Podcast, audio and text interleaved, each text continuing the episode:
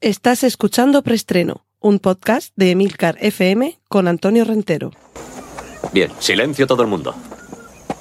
Motor. Sonido. Claqueta. Escena 1, toma primera. Acción. Saludos, bienvenidos una semana más a Preestreno. Vamos a repasar las últimas noticias de cine y series de televisión. Recordad que en las notas del podcast podréis encontrar todas las referencias y los enlaces a contenidos audiovisuales que mencioné desde ahora. Ya sabéis, carteles, fotos, trailers y aparte de estas noticias, últimamente estoy dando un par de secciones que son extra cinematográficas, pero que considero que pueden ser de vuestro interés. La primera es la sección de Autobombo. Cortinilla de estrella y... La sección de Autobombo para recordaros que todos los lunes a las 5 de la mañana tenéis 5 minutos de consejos, recursos y noticias, información para trabajar desde casa o desde donde quieras, porque en Oficina 19 os eh, ofrezco todo esto sobre el teletrabajo. Cortinilla de estrella y... Y eh, avisos parroquiales. Eh, estoy repasando últimamente los eh, demás eh, podcasts que tenemos aquí en Emilcar FM. Yo recomiendo alguno de los últimos episodios. Hoy quiero hablaros de Plug and Drive, escrito Plug and Drive. Plug and Drive es el podcast que hace Paco Culebras, que es una de las eh, mejores voces que hay en Emilcar FM. Me, me tiene hipnotizado con esta voz. Y no solo con la forma, sino también con el fondo. Porque si estáis interesados en la movilidad eléctrica, este es vuestro podcast. Y en concreto, en el último episodio, os lo quiero recomendar muy especialmente, porque nos habla, nos explica, creo que de forma muy detallada, todo sobre las nuevas y revolucionarias baterías de Tesla.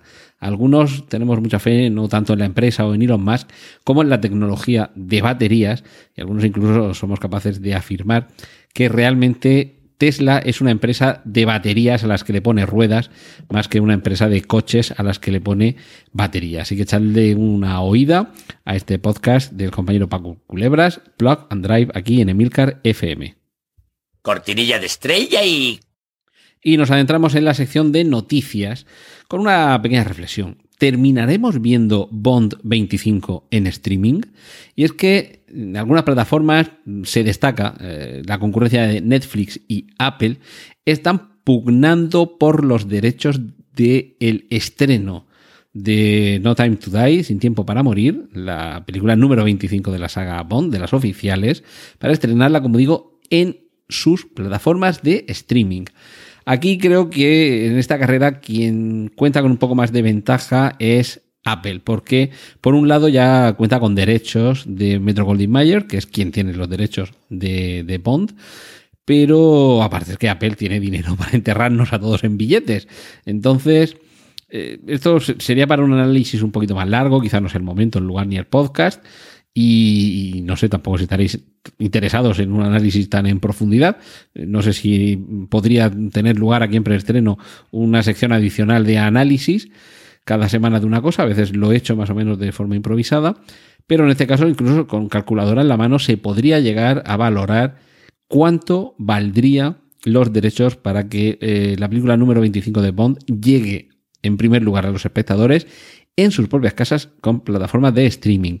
Algunos cifran, atentos, en eh, 600 millones, entre 400 y 600 millones de dólares, lo que eh, podría costarle a Netflix o a Apple el que se estrenara esta película en sus plataformas. Algo parecido a lo que sucedió con Greyhound, que es esta película de submarinos con Tom Hanks, que se estrenó a principios del verano, creo que era de Sony, si no recuerdo mal, y se estrenó a principios de verano, y creo que en Netflix.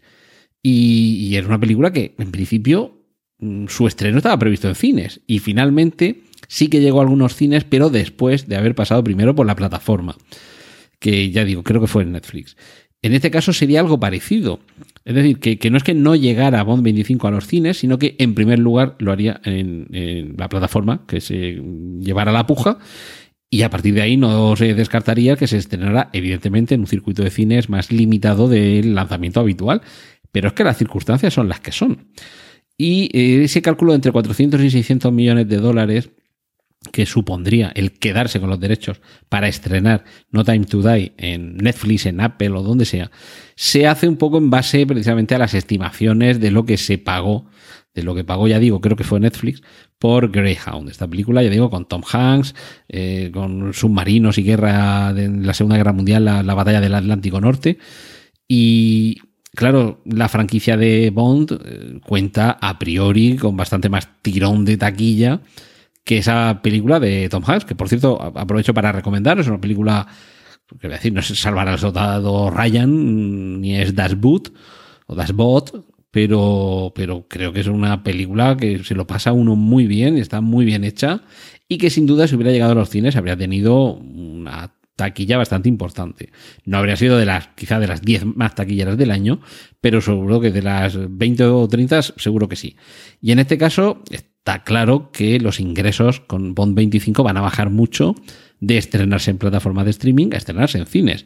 Esto es de cajón. Pero a partir de ahí, eso no quiere decir que su estreno en plataformas de streaming no sea también un negocio muy lucrativo. Y a partir de aquí, y esto ya sí que sería eh, más allá del cálculo de si costaría 400, 600 o incluso mil millones, el hacerse con los derechos de Bond 25, quedaría otro cálculo adicional y es la negociación por hacerse con los derechos de emisión en exclusiva, por supuesto, en una plataforma de streaming de todas las películas oficiales de James Bond. Otro día, si acaso, con otro especial, me estoy apuntando ya especiales por encima de mis posibilidades, para hablaros de las películas oficiales y no oficiales de James Bond. Las no oficiales básicamente son un telefilm de la CBS, que era la primera adaptación de Casino Royale, creo que en el año 57, si no recuerdo mal, y el, Casino Royale con, con, Peter Sellers, David Niven y compañía, y con Woody Allen incluso, y nunca digan nunca jamás. Esas serían las tres no oficiales, a partir de ahí todas las demás son oficiales, y todas esas, esas 25, incluyendo eh, Sin Tiempo para Morir, son las que podría eh, incluirse en un acuerdo adicional si esto funciona bien, para que terminen todas en una plataforma de streaming que estoy convencido que más tarde o más temprano ese momento llegará. Y como decían las primeras películas de James Bond, James Bond volverá. Yo estoy seguro que si eh, una plataforma, vamos a poner que sea Apple, emite No Time to Die, podremos poner después el cartel de James Bond volverá y volverás a verlo aquí en esta plataforma. Y ojo que hay algunos pensamos que entre 4.000 y 6.000 millones de dólares es lo que costaría hacerse con los derechos en exclusiva para una plataforma de streaming de emisión de toda la colección de James Bond. Pero eso, eso ya es eh, otra, otra misión. Cortinilla de estrella y... Noticias de cine. Alex de la Iglesia inicia el rodaje de su nueva película, Veneciafrenia, una mezcla entre el nombre de la ciudad, la perla del Adriático, y esquizofrenia. De momento, la poca información que hay disponible en Internet me permite destacar, os, recomiendo, os voy a poner el enlace para que lo podáis ver, el, cartel de la película, que es, es muy inquietante, es muy inquietante los pocos detalles que vemos de ese, de ese cartel y que además eh, va a servir para iniciar, esto ya lo hablé hace tiempo aquí en preestreno, un ciclo de películas de terror cósmico, es decir, inspiradas en el universo, en la cosmovisión de Howard Phillips Lovecraft. Primigenios, seres eh, cultos, eh, papel minúsculo del hombre en la existencia, criaturas horrorosas, indescriptibles. Eh, la colección se va a titular The Fear Collection, la colección Miedo, y además de este primer trabajo de Alex de la Iglesia, va a contar también con trabajos eh, con directores como Jaume Balagueró, Paco Plaza, Coldo Serra, Borja Coveaga, Paula Ortizo, Carlos Cerón. En principio parece que Veneciafrenia, esta película de Alex de la Iglesia, que ya digo que se acaba de iniciar su rodaje, nos lleva, como no podría ser de otra forma con este título, a la ciudad de Venecia acompañando a un grupo de viajeros españoles que van a descubrir algo que no esperaban hallar en esa ciudad. Y por supuesto, si tenemos a Alex de la Iglesia de por medio y además tenemos esa sombra de terror cósmico, estoy convencido de que va a ser una película espeluznante y atractiva a partes iguales. Y seguro que también nos resulta interesante una película titulada Sequel, secuela, que va a producir Joe Dante y que se anuncia como una mezcla entre Scream y Los Ángeles de Charlie. Hay un, término en el cine de terror que define a la chica final. Es algo así como en los videojuegos el jefe de final de fase, ¿no? el, el, que te queda al final y que tienes que superar para ganar la partida. Y en este caso se llama más bien la chica que queda viva al final de la película y que es ella la que logra vencer al monstruo, al malo, al villano, al psycho killer, a la amenaza sobrenatural. En este caso, la película parece que sería esa mezcla porque tendríamos la parte de miedo de Scream y la parte de grupo de mujeres fuertes que eh, de ahí vendría la inspiración de Los Ángeles de Charlie. Entonces sería un poco una mezcla de, esos dos elementos, eh, cine de terror y, grupo femenino fuerte. Yo creo que Joe Dante, que es alguien que ha fallado muy pocas veces cuando se ha puesto bien detrás de las cámaras o bien detrás de una producción, eh, sin duda nos tiene preparado algo que va a ser muy interesante y desde luego ya ese título, secuela, eh, ya nos llama un, un poquito la atención. Sobre todo si la cosa tiene éxito y hacen una segunda parte, porque será la secuela de secuela, claro. Cortinilla de estrella y y hablando de secuelas, vamos ahora con la sección de remakes y secuelas. Ya tenemos la primera imagen de Eddie Falco como la villana de Avatar 2. Que por cierto, siguiendo con esa película, hay un personaje que hacía de malo de Avatar 1. Es eh, también el, el malo de No Respires, cuya segunda parte llega ahora, pero con una mezcla entre, entre el No Respires que ya conocemos y Venganza, con ese personaje un poco trasunto de Liam Neeson que es ciego. El, personaje que aparecía en No Respires en la primera, ya digo, es, el actor que salía el malo de Avatar, y ahora en, No Respires va a tener una oportunidad de mostrarnos cómo a lo largo de la vida ha desarrollado una serie de, habilidades que le van a permitir solventar la situación eh, compleja y peligrosa que va a tener frente a sí. Más, eh, más secuelas, reboot en este caso de Candyman, que eh, nos da una fecha en la que tenemos que tener bastante paciencia. Es que Candyman se estrenará el 27 de agosto del año 2021. Una película, ya sabéis, ese personaje siniestro que, fue asesinado de una forma cruel, que aparece con un gancho en la mano para llevarse por delante a todo lo que se menea. Si te pones delante de un espejo, a ver, ahora mismo no tengo ningún espejo delante, y mirándolo dices tres veces su nombre. Si lo llamas, lo invocas con ese Candyman, Candyman, Candyman. Y a ver, espérate, que no, que no, que no tengo ningún, espejo cerca. Bien, no, ha aparecido todavía. Pues eso, se supone que vuelve del más allá y acaba con todo lo que tiene por delante. Y en este caso, ahora a dónde vuelve es al cine. Y tenemos las primeras imágenes de la tercera parte, parte de The Conjuring, llamada aquí en España Expediente Warren. En este caso, con el subtítulo Obligado por el Diablo, es decir, el título completo de la película aquí en España sería Expediente Warren 3, dos puntos, Obligado por el Diablo. La película saldría un poco de la fórmula que hasta ahora he utilizado, la convencional casa encantada a la que acude el, el matrimonio Warren para tratar de extraer de ahí esa presencia maligna. En este caso, la película sigue estando basada en, casos reales, en supuestos reales, en los que este matrimonio que existió en la vida real y que todo esto de Anabel y demás. De hecho, da bastante más miedo la Anabel de verdad, a pesar de su pinta inocente que la de la película. Pero todo esto sucedió de verdad, aunque se dramatiza en el cine. Y el caso que toma como, como argumento Expediente Warren 3, obligado por el diablo, ya digo, también sucedió en la vida real. Y es un señor que cometió una serie de asesinatos y cuando fue llevado ante la justicia, se excusó diciendo que lo había hecho porque el diablo le había dicho que lo hiciera. Cortinilla de estrella y... Y nos adentramos ahora en el mundo de las series. Insistentes rumores de serie protagonizada por Darth Vader con Hayden Christensen como protagonista. Esto, en fin, va a hacer que si alguno nos quedaba por apuntarnos a Disney Plus, eh, salgamos corriendo en cuanto esta serie sea una realidad.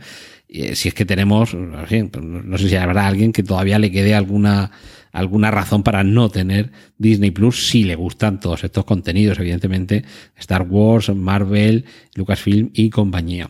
La mala noticia es que parece que definitivamente la tercera temporada de Mindhunter no va a tener lugar. David Fincher ha reconocido en una reciente entrevista que no hay planes ninguno para continuar esta serie. Recordemos que después de la segunda temporada, quizá un poquito por debajo del nivel de la primera, que era excepcional, sobre todo los primeros capítulos.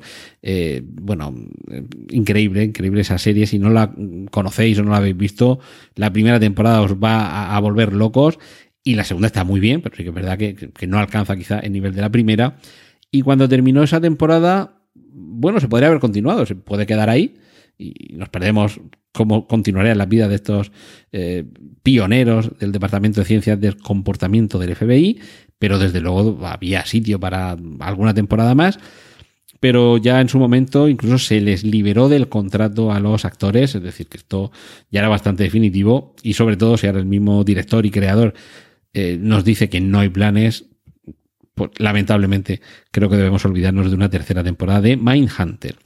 Reboot para Los Caraduras, aquella película de Bart Reynolds que ahora va a volver a la televisión de la mano de Seth MacFarlane. Y evidentemente carreras, disparates, humor, humor sureño, por cierto. Y vamos a ver esto cómo funciona porque no sé yo si era unos personajes y unas situaciones muy hijas de los años 70. Vamos a ver cómo lo adapta. Y esperemos que puestos a adaptarlo, que haya un poquito de parodia, por ejemplo, de Fast and Furious, porque al final el trasfondo también es eh, un poquito ese, coches que corren mucho y gente saltándose la ley. Otra nueva serie que tuvo por lo menos un par de temporadas en los años 60, creo. Y luego también versión animada, además de haber sido llevada al cine, por supuesto. La familia Adams vuelve, y ojo, porque vuelve de la mano de Tim Burton vuelve en imagen real, no va a ser eh, con dibujos animados, y el propio Tim Burton podría dirigir todos los episodios de la primera temporada. Esto podría ser, podría ser la, eh, ese hálito de esperanza que todos estamos esperando en la carrera de Tim Burton. Ojalá que así sea. Eh, seguimos en Disney Plus. Se confirma de manera oficial que habrá serie de Willow. Esa película deliciosa que ya lo he explicado alguna vez, es un poco la respuesta de George Lucas a la negativa de los herederos de Tolkien para cederle los derechos o venderle los derechos para que hiciera la adaptación al cine del Señor de los Anillos. Creo que salimos ganando. Por un lado, porque, en fin, lo que vimos en Willow, que, ya digo, no está nada mal, es más o menos lo que podríamos haber esperado de un Señor de los Anillos dirigido en esa época y producido por George Lucas. Eh, la película la dirigía Ron Howard, eh, la producción era de George Lucas. Y creo que más o menos habría ido por ahí, que no estaba mal, pero evidentemente, bueno, los efectos especiales, por ejemplo, también se nota que, eran revolucionarios un poquito para su época, pero mm, cantan un poquito. Mientras que los del Señor de los Anillos eh, pasan 20 años y los sigue eh, viendo vigentes. Y digo que salimos ganando porque luego tuvimos El Señor de los Anillos de Peter Jackson. Entonces tenemos Willow y El Señor de los Anillos de Peter Jackson. Y ahora además tenemos esta serie de Willow. Así que creo que hemos salido ganando por, todos lados. Y vamos finalizando esta sección de series con eh, la confirmación de la tercera temporada de Narcos México y el tráiler que ya podemos ver de Salvados por la Campana, que vuelven, vuelven estos personajes que yo realmente a mí yo creo que me pilló mayor y básicamente lo único que me gustaba era ver a, las dos eh, chicas guapísimas que salían ahí y que por cierto, mm, bueno, una de ellas se ha convertido en un, en, un icono con su aparición en la película eh, Showgirls y después la hemos podido ver en alguna película de Woody Allen e incluso en algunos capítulos de CSI. Así que ahora vamos a, a volver a ver a todos estos personajes en su salsa. Cortinilla de estrella y... Y entramos en la sección de cómics. Ojo porque el Joker de Jared Leto estará en la miniserie en que Zack Snyder está convirtiendo la Liga de la Justicia. Porque la película se está alargando. Ya comenté hace unas semanas que se, se había rodado, se estaba rodando material mm, nuevo. No era solamente remontar lo que en su momento no se añadió al montaje. Y casi se están añadiendo personajes nuevos cada semana. Y ahora el que le ha tocado es a Jared Leto interpretando al Joker. Eh, serie que se nos va. The Walking Dead acaba en la temporada número 11, pero hay diversos spin-offs, planes para películas, es decir, que el universo de The Walking Dead acaba, digamos, el tronco principal, pero continúa ramificándose. Y cerramos con una noticia de estos últimos días. Oscar Isaac está en conversaciones para ser el Caballero Luna, Moon Knight, en el universo cinematográfico Marvel. Este personaje no es, no es tan popular como todos los que hemos visto hasta ahora en el cine. Es una especie de Batman dentro de Marvel. Es alguien acaudalado que sale de noche con, con capa, con... En este caso era, no me acuerdo el nombre, pero rápido era Spector, como Phil Spector. Y era un agente del FBI que en una misión en Egipto eh, se ve, se cruza con alguna deidad egipcia que le convierte en ese caballero luna que tiene ciertos poderes místicos, pero sobre todo es alguien, ya digo, muy acaudalado y básicamente es un detective, cosa que Batman es un detective. De hecho, su primera aparición es en Detective Comics y su mayor o uno de sus mayores enemigos, Ras al Ghul, se refiere a él como detective. Eh, entonces, eh, creo que, está bien traído este paralelismo. Evidentemente, en Moon Knight, el Caballero Luna, bastante posterior a Batman. Y además, con un actor como Oscar Isaac detrás, creo que puede ser uno de los personajes potentes para las nuevas fases del universo cinematográfico Marvel. Cortinilla de estrella y y concluimos con la sección de adaptaciones. Ya podemos ver la primera imagen de Tom Holland como el Nathan Drake de la película Uncharted, que adapta el videojuego del mismo título. Se confirma que Netflix está preparando una serie de Assassin's Creed. Y terminamos, ya podemos ver el cartel y el tráiler de The Midnight Sky, lo nuevo de George Clooney, en la que interpreta a alguien que desde la Tierra intenta evitar que aterrice aquí, que regrese y que tome tierra, una nave que regresa al planeta, pero que no quiere que aterrice para que se evite participar de, un, eh, de una catástrofe global que asola el planeta. La película, por lo que se ve en el tráiler, esperemos que no se convierta en, en algo parecido a Adastra, esa película de Brad Pitt, en la que sí que había momentos visualmente espectaculares, pero la trama era demasiado existencialista, demasiado peñazo en algunos momentos y tenía bastante lastre. Esperemos que no suceda esto con The Midnight Sky. Cortinilla de estrella y... Y esto ha sido todo esta semana aquí en Preestreno. Espero que lo hayáis disfrutado y que tengáis ganas de volver la semana que viene. Un saludo de Antonio Rentero. ¡Y corten! Gracias por escuchar Preestreno puedes contactar con nosotros en emilcar.fm barra preestreno, donde encontrarás nuestros anteriores episodios. Genial, la positiva.